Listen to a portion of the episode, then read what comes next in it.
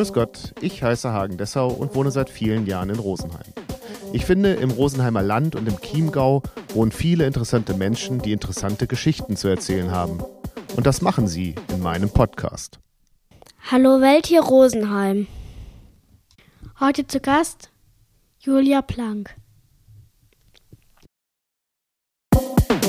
Liebe Hörerinnen und Hörer, das folgende Interview ist der Mitschnitt eines Internet-Live-Interviews, das Julia und ich geführt haben. Deshalb gibt es immer wieder Augenblicke, in denen die Menschen im Internet angesprochen werden.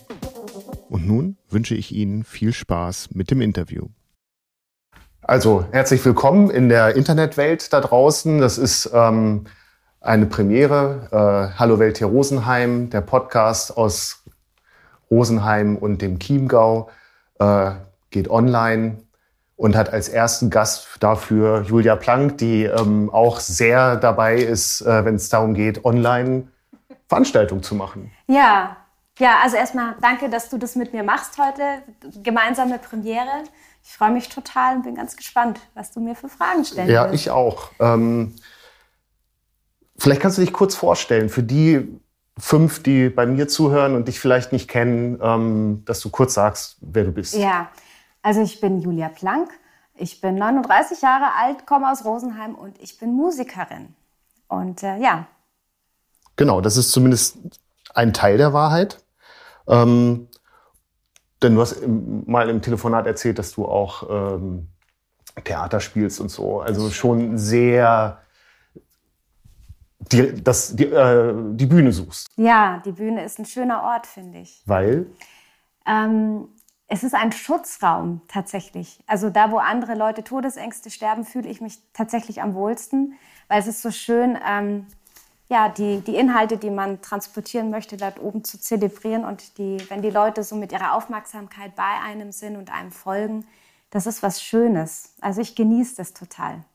Und wann hat das angefangen, dass ähm, dieser Wunsch sich entwickelt hat?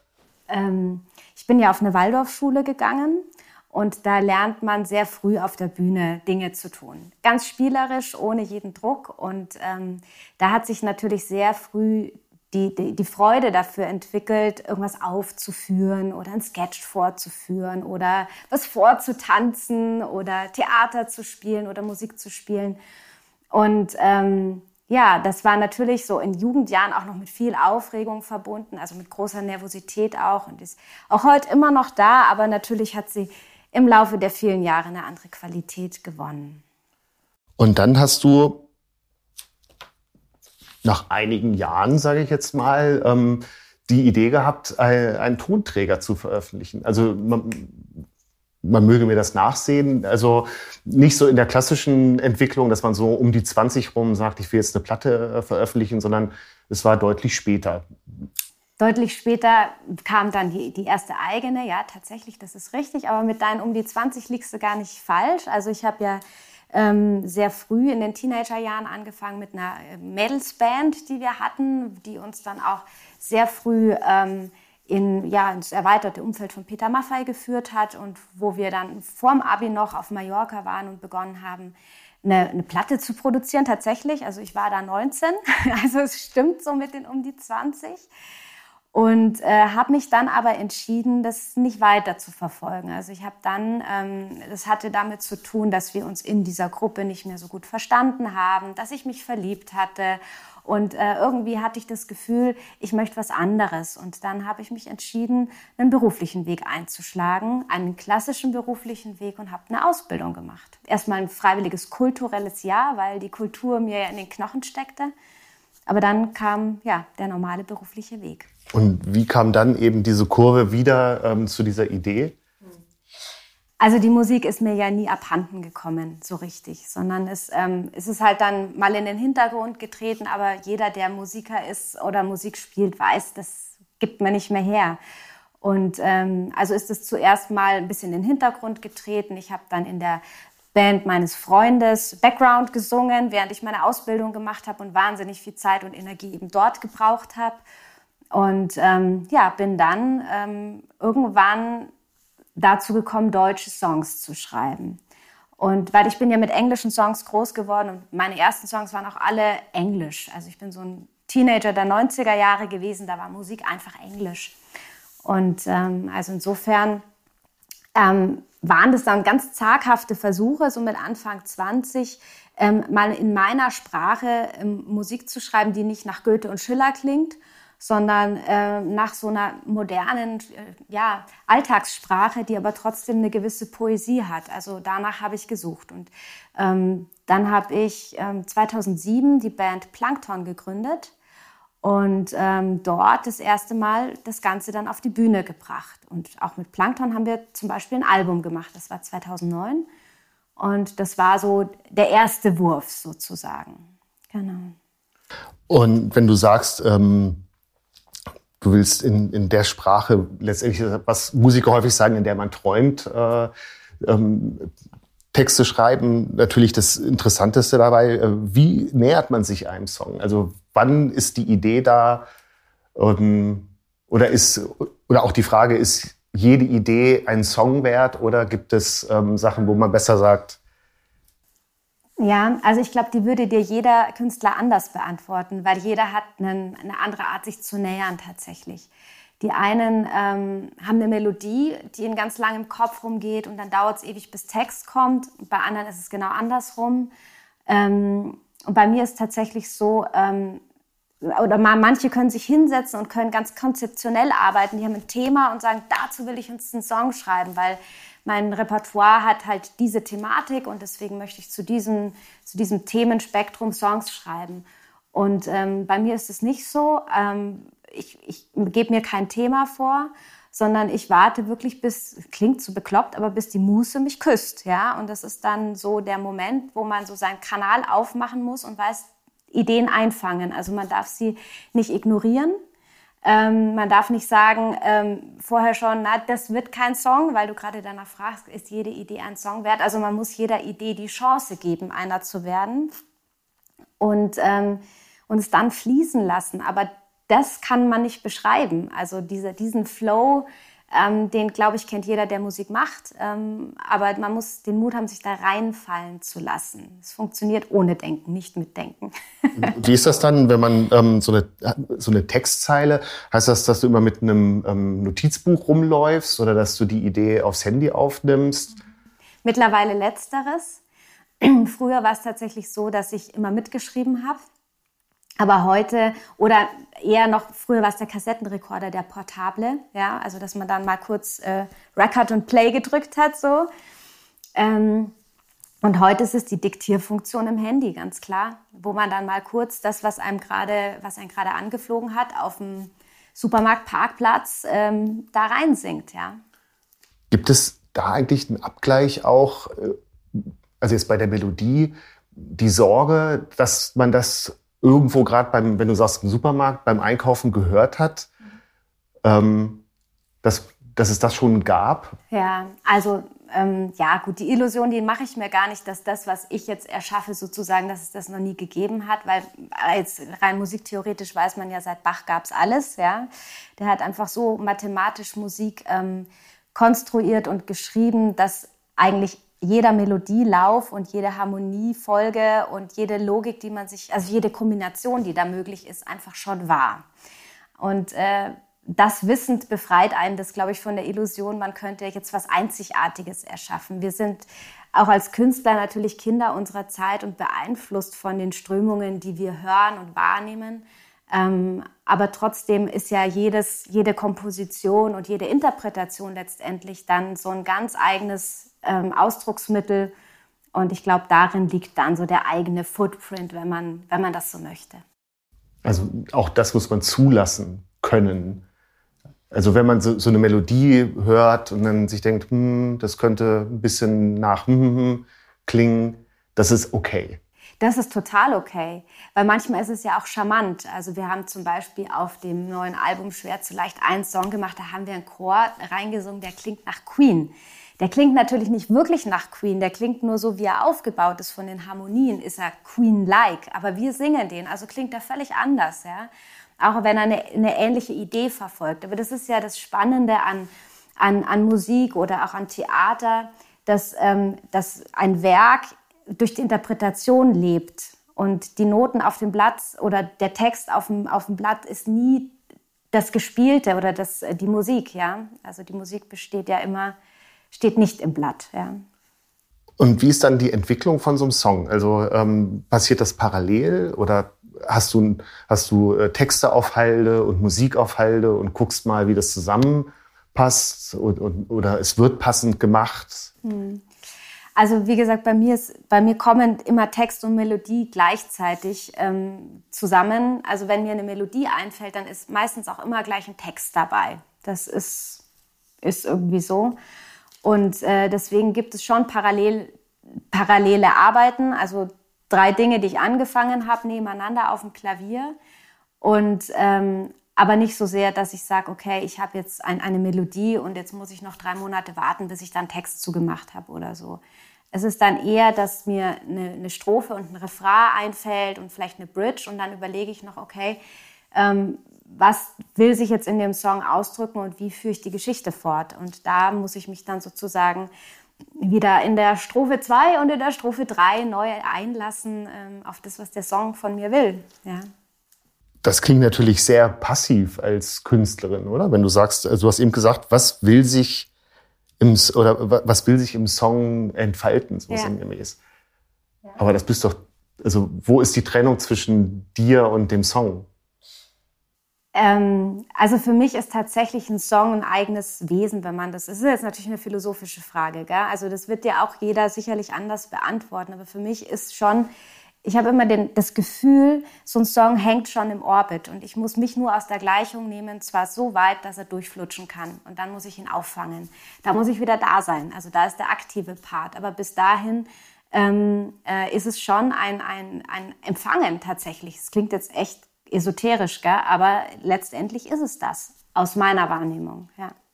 Und trotzdem scheint ja der Song schnell ein Eigenleben zu entwickeln. Mhm. Also es gibt tatsächlich Songs, die sind fupp in einer halben Stunde da und es gibt Songs, die liegen ein halbes Jahr auf dem Klavier. Also die haben, jeder Song hat eine eigene Dynamik und hat irgendwie ein Eigenleben und lässt mich dran teilhaben. und, und wann äh, entscheidet sich, äh, dass die Teilhabe intensiver wird und den Weg ins Repertoire findet? Und wann sagt man, ah, lassen wir mal liegen? Mhm. Ähm, das entscheidet sich eigentlich ziemlich schnell. Wenn ich das Gefühl habe, der Song ist eine runde Sache und das ist wirklich eine total individuelle Wahrnehmung. Ähm, da, da ist eine Melodie, die nimmt jemanden mit. Ähm, da ist eine Geschichte, die ähm, kennen viele. Da kann man sich wiederfinden drin. Ähm, dann ist der meistens ziemlich schnell im Repertoire. Also natürlich dem vorgeschaltet erstmal eine Probe, ähm, ein Ausarbeiten ähm, und ja, also aber dann ist es mit dabei. Mhm. Und ähm, jetzt habe ich meine Frage vergessen. Aber ach so, genau. Wann, wann, ist, äh, wann ist ein Song fertig? Gibt es diesen Punkt? Oder spielst du heute etwas, was älter ist und denkst du, hm, da könnte ich noch mal ja, also man macht natürlich, man muss äh, Kreativprozesse steuern, ähm, ist, ist auch was, was mich in meinem anderen Beruf natürlich begleitet und deswegen bin ich tue ich mich nicht schwer, einen Punkt hinter was zu machen und zu sagen, jetzt ist gut. Jetzt äh, steht der Text, jetzt steht die Melodie. Und dann ist es eigentlich ähm, äh, der Punkt, wo ich sage, okay, und ich habe äh, gewisse Vorstellungen fürs Arrangement und dann gehe ich damit zu meinen Musikern und sage, guck mal, das wär's, so und so kann ich es mir vorstellen. Und dann kommt eigentlich das Interessante beim gemeinsamen Spielen, bringt ja jeder wieder seins mit. Das mhm. heißt, ähm, da entsteht ja wieder was. Ja, und dann entsteht wieder ein Kreativprozess. Und äh, den, auch den muss man erstmal laufen lassen und irgendwann dann sagen, so, das ist es jetzt. Und das ist dann eine Teamentscheidung letztendlich, dass man das Gefühl hat, ja, jetzt. Und dann ist tatsächlich ein, ein Lied, ähm, kriegt eigentlich seinen Charakter oder schleift seinen Charakter mit der Zeit und mit den Jahren, je öfter man das gespielt hat. Also ein Song wie Barfuß, der hat am Anfang völlig anders geklungen. Und er hat heute eine ganz andere Größe und Weite entwickelt und auch so viel mehr Mut, den ich in den Song legen kann, als ich das konnte, als ich den gerade geschrieben habe, als mir das Thema selber noch so unter der Haut gesteckt hat. Also da, ähm, ja, so wächst man selber eben auch an den Themen und an den, an den Songs. Und entwickelt sie dadurch weiter. Das heißt, wenn du das so sagst, ähm, wie, wie, du drin warst in dem Thema, also wie gut lernt man dich kennen, ähm, wenn man deine Platten hört? Ich glaube, man lernt man muss sich klar machen, man lernt ja immer die Julia von vor x Jahren kennen. Ne? Also es ist ja nicht, man ist ja selber immer an der Spitze seiner eigenen Entwicklung, sage ich immer. Und die Themen, die man dort ähm, aufgegriffen hat, die waren zu irgendeiner Zeit mal für einen wichtig und haben einen beschäftigt. Und da lernt man natürlich retrospektiv ähm, jemanden kennen. Ähm, aber dann schon auch sehr gut, weil ich mich immer bemühe, nicht an der Oberfläche zu bleiben und ähm, schon Dinge auch sehr ehrlich und sehr in der Tiefe auszuleuchten. Ja, aber man könnte ja auch der Beobachter sein, der über etwas spricht, genau. als dass ich nur von mir. Genau. Also viele Künstler machen das ja, die gehen dann entweder in eine Erzählerrolle oder sie reden, sprechen ein Du an oder sie sprechen über ein Du aus der Erzählerrolle heraus. Es gibt ja verschiedene, jetzt sage ich mal, ähm, dramaturgische Kniffe, die man dort anwenden kann. Ähm, aber ich erzähle ganz gern aus der Ich-Perspektive, einfach weil ich noch nie für mich drüber nachgedacht habe, ähm, das komplett zu ändern. Es gibt, glaube ich, ein, zwei Songs, wo ich über ein Du spreche oder so oder ein Du mit einbinde ähm, oder über jemanden spreche, aber eigentlich erzähle ich immer aus meiner Wahrnehmung und ähm, habe damit auch für mich das Gefühl, das ist das Authentischste, was ich in dem Moment machen kann. Hast du Angst vor Kitsch und Schunkeln? Also vor, vor, vor Schunkelsituationen? Äh, nein. Also äh, das sind also so Volksfeststimmungen meinst du oder mhm. wie meinst du es genau? Ähm, also das, das, was wir machen, gibt das gibt es nicht her. naja, aber es ist ja schon so, also von der Musik her ähm, schon nimmt es einen mit und, und wo man dann so sich dabei er, durchaus erwischen kann, wie man so hin und her wippt und ja. Also Schunkeln ist natürlich jetzt also nicht, nicht im Sinne vom äh, äh, Musikantenstadel, ne? aber schon so. Also was du ansprichst, ist, dass die Melodien halt sehr eingängig sind. Ne? Also sie sind teilweise so ein bisschen ohrwurmmäßig. Ähm, also das kann ich nachvollziehen, so ein bisschen mitwippen. Ähm, äh, allerdings, ich, ich mag Kitsch, weil du danach explizit fragst, ähm, sofern er nicht ähm, seicht ist. Es gibt, finde ich, auch eine, eine gute Form des Kitsches in, in Form von, ähm, eine, da ist eine intensive Emotionalität drin, ähm, wo dann der, der, der, der Mensch sehr schnell sagt, ah, das wird mir zu viel, das wird mir emotional zu intensiv, das ist kitschig. Also es ist so eine Abwehrreaktion und eigentlich eine Abwertung dessen ähm, verbal, weil man was nicht aushält.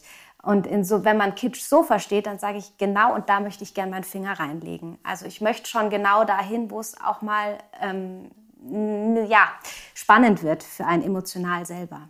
Also, das sind die Punkte, die mich interessieren. Also Kitsch als ähm, äh, ironische Distanz, das wäre so das, was du ausschließt. Manchmal ist es ein Augenzwinkern tatsächlich, mit ja. dem ich agiere, aber manchmal geht es mir auch schon darum zu sagen, nee, guck da mal hin. Mhm. Kennst du das auch? Also kennst du dieses Gefühl, halt's mal aus. Also das, ähm, das sind schon so Dinge, mit denen ich spiele, ja. Du hast eben gerade gesagt, dass du mit deiner Musik in, ähm, zu deiner Band gehst. Ähm, das heißt, du bist schon auch ein Teamplayer oder bist du ein ähm, Diktator, der die anderen auch durchaus ein bisschen machen lässt. da müsstest du jetzt den Jörg und den Erich fragen, Jörg Müller und Erich Ruff, die mit mir jetzt schon seit Jahren spielen. Ob ich ein Diktator bin, ich weiß es nicht. Nee, also ich glaube, ähm, ich habe manchmal schon klare Vorstellungen, die ich dann auch versuche zu kommunizieren, äh, aber nicht auf eine diktatorische Art und Weise, sondern ähm, im, im Konsens, weil jeder, der Musik macht, weiß, Musik funktioniert nur miteinander. Also ob ich ähm, mit einem oder zwei Musikern oder fünf oder zehn oder einem Orchester sitze, es funktioniert immer nur im Gemeinsamen. Ähm, und äh, erst wenn jeder das verstanden hat, was man gerade tut, dann beginnt das zu leben. Sonst arbeitet man sich nur gegeneinander ab und dann ist es keine Musik. Ja, aber es gibt ja so, fällt mir jetzt gerade ein, äh, so du hast 16 äh, oder Achtel äh, geschrieben und er spielt aber ähm, Synkopen. Ja, also das. Dann kann man drüber reden, ob die Synkope an der Stelle vielleicht genau das Richtige wäre, ja, oder ob man, wie man es betont oder was. Also wir sitzen dann tatsächlich oft da und sagen, okay, was ist der Text an der Stelle? Was, was will man da gerade sagen? Also was braucht die Musik, um, um das Bild äh, wirklich auch musikalisch umzusetzen? Da erinnere ich mich an eine Probe, wo es um Golden ging, auch ein Song auf dem neuen Album, wo wir überlegt haben, wie, wie muss das klingen? Also welches Farbbild muss im Kopf entstehen und das erzeuge ich natürlich durch Töne, ja, also durch, durch Klänge, die ich wähle, durch Sounds, die ich wähle, ähm, ja, wie ich das Ganze anlege im Arrangement, ja. Doch, solche Diskussionen gibt es bei uns. Und muss Musik und Text deckungsgleich sein? Jein. Also es gibt ähm, Fälle, da ist es schön, dann dann rutscht es schnell in den Kitsch, in die, in die überharmonische Geschichte. Und manchmal ist es sehr ähm, äh, äh, interessant, wenn man das gegeneinander aufbürstet, also das gegeneinander laufen lässt. Ja. Und alle diese Musik, also du hast jetzt auch von deinen Platten gesprochen, die hast du ja aufgenommen ohne Plattenfirma. Ja. Ähm, also wie, wie ist da die Entwicklung? Also ich, du hast ja gesagt, du hast im Background gesungen. Ähm, Du hast erzählt, du hast Theater gespielt. Das reicht ja für viele schon. Also dann muss es ja irgendwo diesen Punkt gegeben haben, dass man morgens aufwacht und sagt, ich will eine Platte aufnehmen. Ich weiß nicht, ob das nicht so eine uralt Konditionierung ist. Also eigentlich heute braucht ja keiner mehr eine Platte. Ne? Also heute streamt man Musik digital und zwar Song für Song. Ähm, ich, dieses, dieses, das zu bundeln auf eine Platte, das glaube ich, ist schon noch so, ähm, wie man es früher gemacht hat. Ne? Und ähm, ich glaube, davon habe ich mich einfach noch nicht ganz gelöst. Das ist tatsächlich was, wo ich mich immer mit beschäftige und sage, müsste man nicht eigentlich Song für Song releasen und sich mal von diesem Plattengedanken verabschieden. Ähm, auf der anderen Seite ist es so schön, ähm, dann wirklich so einen Wurf zu haben und so ein, ja, so Songs, die eigentlich ja unterschiedliche Dinge erzählen, aber die in sich dann wieder ein rundes Bild ergeben und dann kann man dem Ganzen ein Thema geben und der Platte einen Namen und kann das wie so ein Kapitel für sich ähm, greifbar machen. Ja, so irgendwie. also ich kann das grundsätzlich total nachvollziehen, aber die Frage ist ja trotzdem, ähm, wann war der Punkt, dass man gesagt hat, ich mache das? Ja, wie gesagt, also ich glaube, dass, dass äh, dieses Plattenmachen, das hat ja bei mir früh begonnen. Schon als Teenager stand ich dann da irgendwo im Studio und gesagt, wir machen jetzt eine Platte. Die ist damals nicht fertig geworden. Und dann stand ich mit Mitte 20 wieder da, das erste Mal ein komplettes ähm, Repertoire mit eigenen Songs. Und dann spielt man das. Und dann, glaube ich, war es der Gitarrist, der damals gesagt hat, lass uns eine Platte machen. Und dann haben wir gesagt, okay, wir schmeißen zusammen, machen eine Platte. Ja? Und äh, so etablieren sich dann die Vorstellungen, wie man, wie man Musik sozusagen ähm, paketiert und, und äh, nach draußen gibt. Ja? Weil es ist ja eine Darreichungsform. Und wie gesagt, die verändern sich, glaube ich, gerade massiv durch die digitalen Möglichkeiten. Und ich bin mir nicht sicher, ob Künstler noch lange wirklich Platten machen werden und Alben machen werden. Also Platten sowieso nicht mehr. Aber sozusagen so Bundles, die man dann digitale Platte nennt oder so. Und das ist schon was, was ich meine. Das ist eine alte Konditionierung, dass man sagt, wenn man ein gewisses Repertoire an neuen Sachen hat, dann macht man eine Platte und dann gibt man die nach draußen. Ja, es ist so alt hergebracht, genau, ja. gelernt. Ja, das, was du sagst, findet jetzt ja schon statt, dass äh, permanent irgendwelche Singles veröffentlicht werden. Und ich gehöre zu denen, die sich dann sehr ärgern, dass es nur eine Single ist, weil ich doch eigentlich äh, eine neue Platte hätte und ähm, oder oder hören möchte.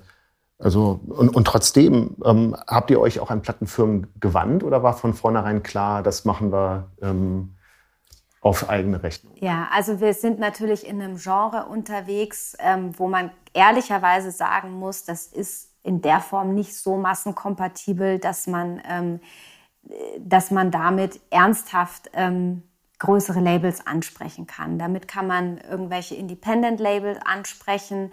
Ähm, und auf der anderen Seite war es, ich bin ja gleichzeitig noch berufstätig in einem Hauptberuf.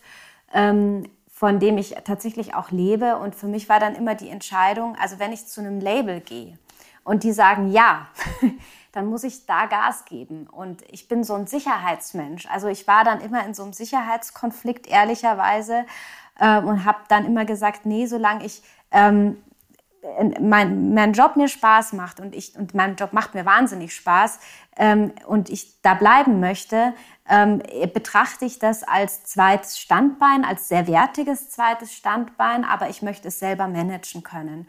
Und äh, damit habe ich halt auch ein Stück weit die Freiheit zu sagen, ich, ich kann sagen, wie wir es machen. Ja, oder ich kann es mit meinen Musikern frei entscheiden, wie wir es machen.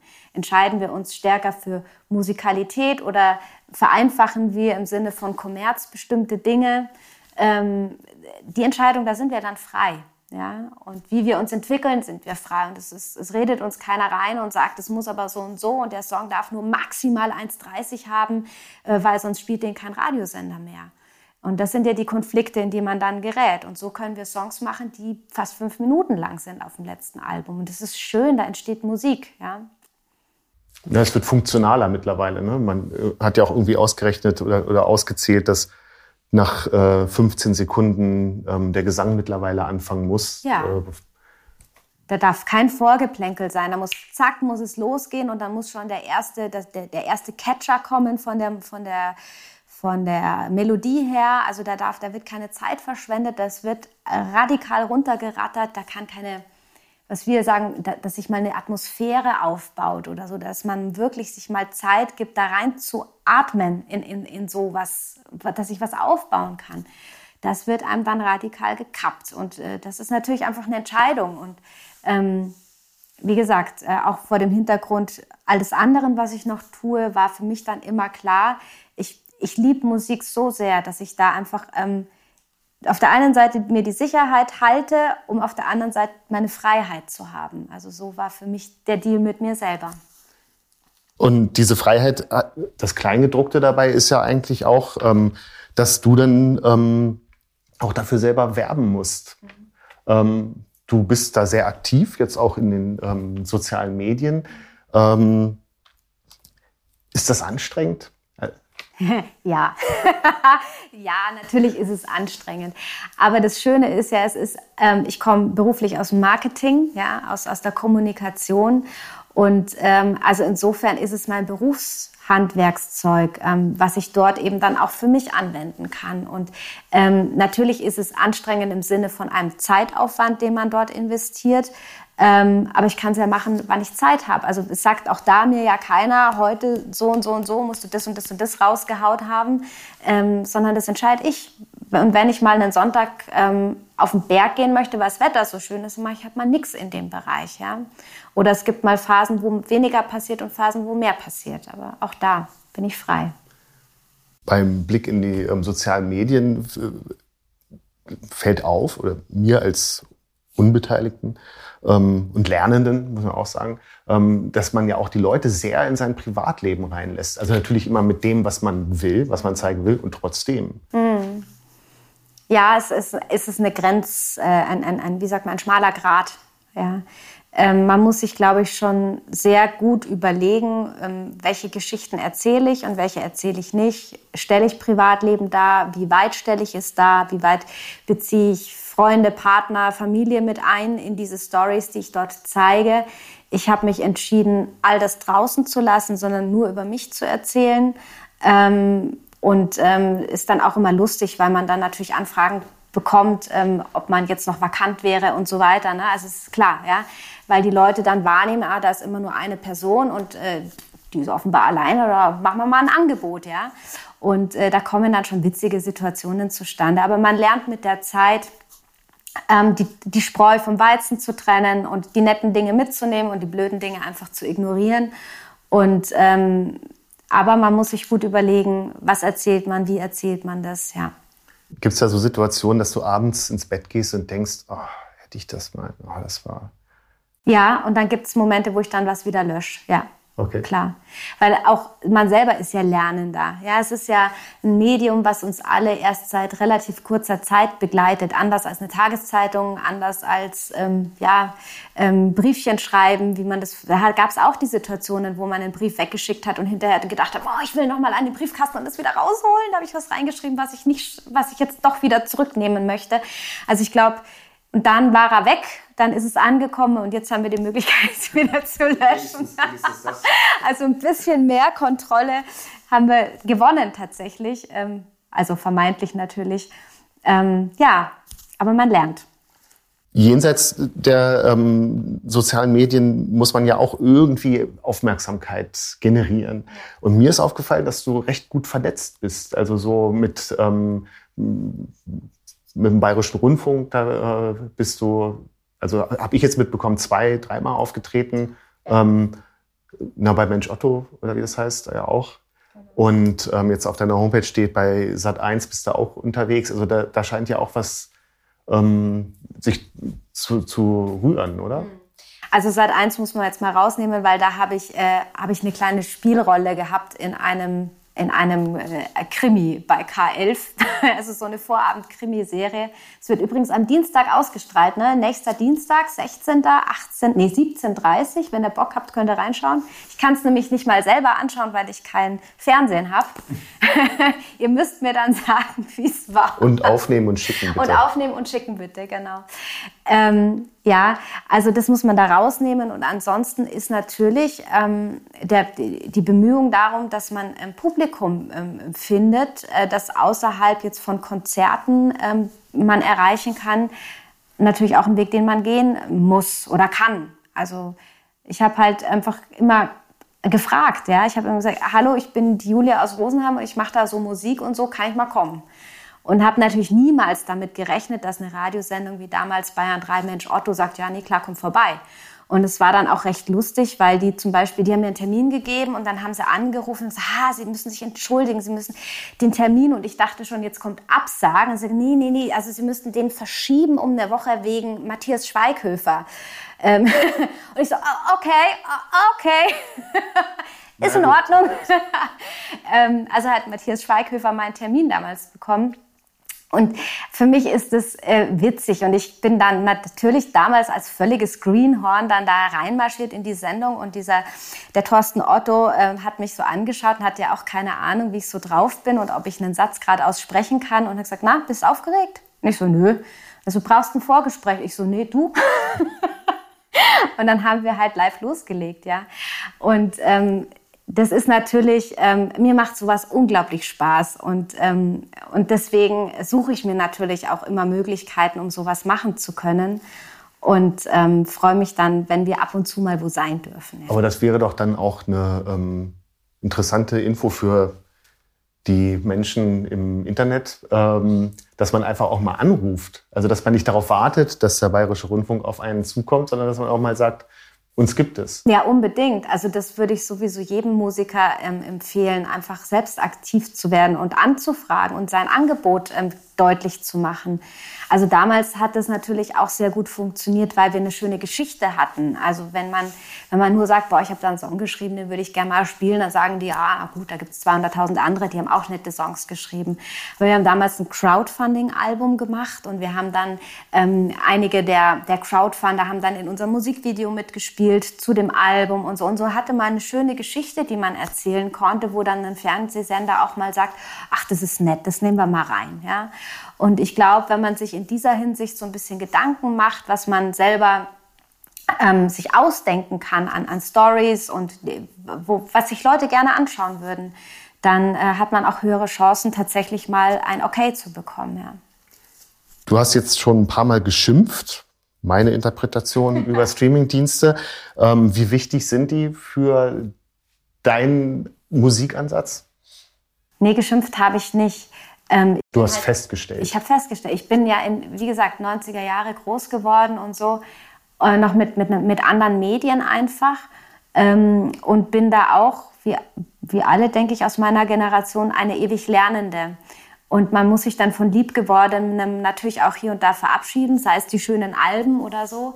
Ähm, und ähm, im Gegenteil, also ich finde, dass das Streaming äh, ist ein, eine unglaublich gute Möglichkeit, so, so viel mehr Menschen zu erreichen, ähm, als man das äh, auch als ganz kleiner Künstler, als man das ähm, sonst konnte, wenn man Alben beispielsweise dann nur auf seinen Konzerten verkaufen konnte oder nur im regionalen ähm, Einzelhandel, wenn mal irgendein Laden gesagt hat, ja, okay, wir stellen deine Platte irgendwie mit rein. Also jetzt erreicht man mehr Menschen, aber man muss auch dabei verstehen, dass sich die Qualität oder ähm, die Zielsetzung von produzierter Musik, nicht die Qualität, die Zielsetzung von produzierter Musik hat sich verändert. Früher war das dein Hauptprodukt, mit dem hast du das meiste Geld gemacht, weil der Tonträger so eine Wertigkeit hatte.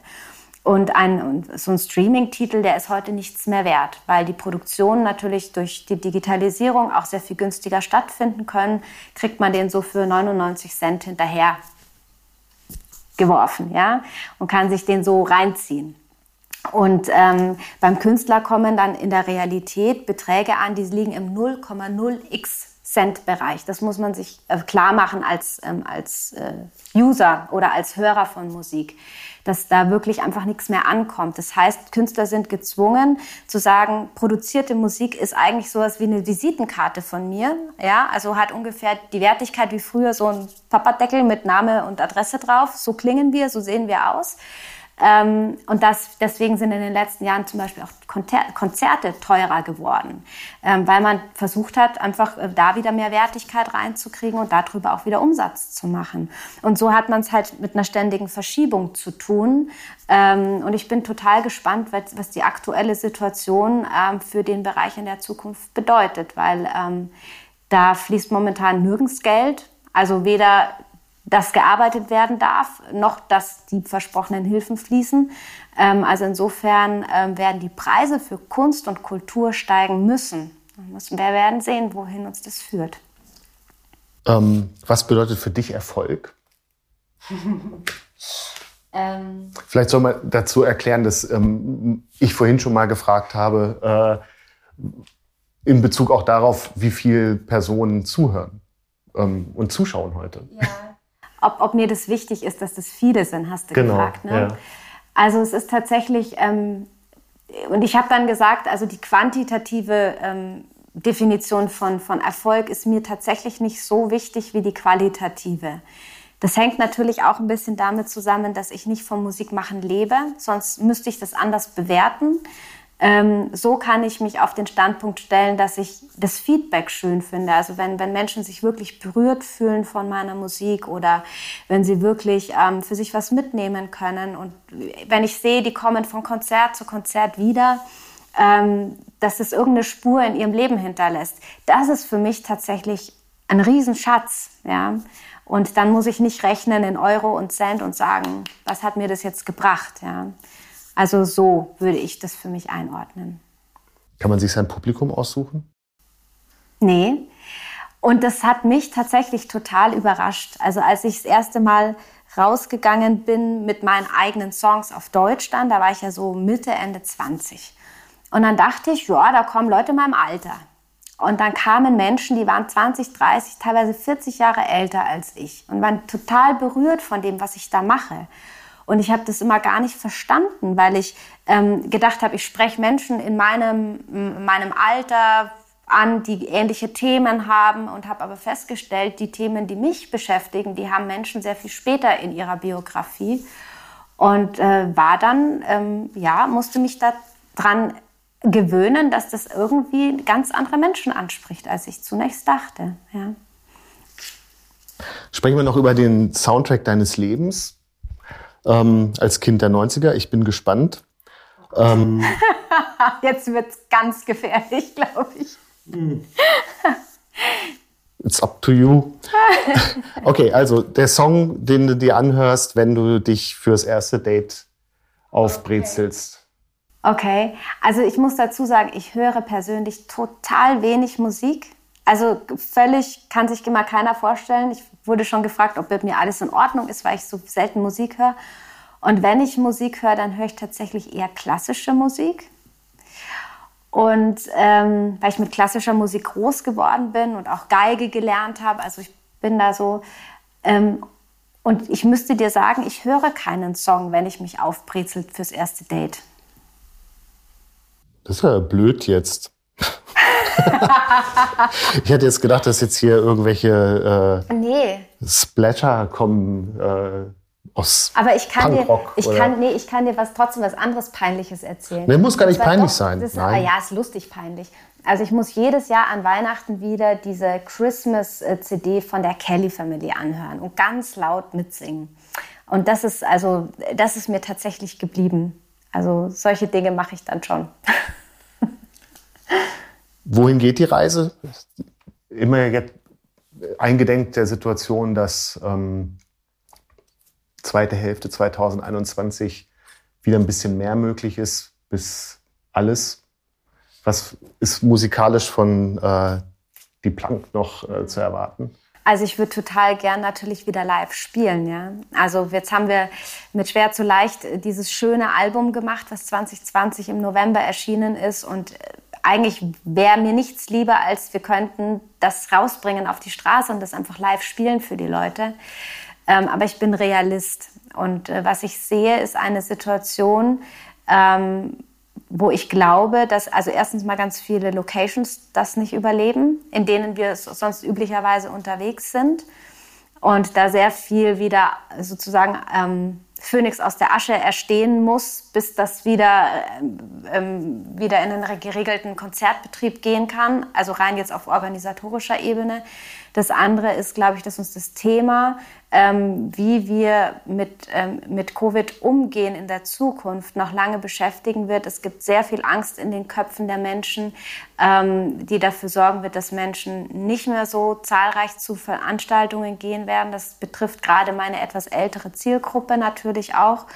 Und ähm, also insofern bin ich ähm, offen für das, was passiert, aber realistisch. Also ich glaube zum Beispiel nicht, dass wir in diesem Jahr noch einen geregelten Konzertbetrieb wieder haben werden. Es wird sich, werden sich Initiativen bilden, sicherlich, die mit guten Konzepten ähm, versuchen werden, dort wieder was möglich zu machen. Aber dass so äh, im, im, generell wieder alles ins Laufen kommt, das sehe ich dieses Jahr noch nicht. Und ich würde mal unken, dass so ab Mitte 2022 das Ganze wieder leichter wird. Das ist so meine Prognose und äh, darauf stelle ich mich jetzt erstmal ein.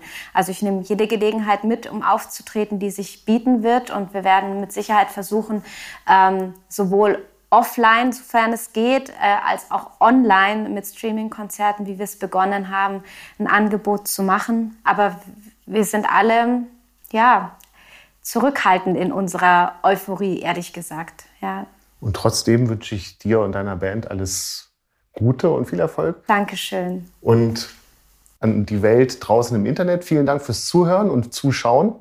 Bleibt Julia Plank und dem Podcast Hallo Welt hier Rosenheim gewogen. Dankeschön und einen schönen Abend. Dankeschön. Danke euch da draußen und danke dir für dieses sehr nette Gespräch. Sehr gerne.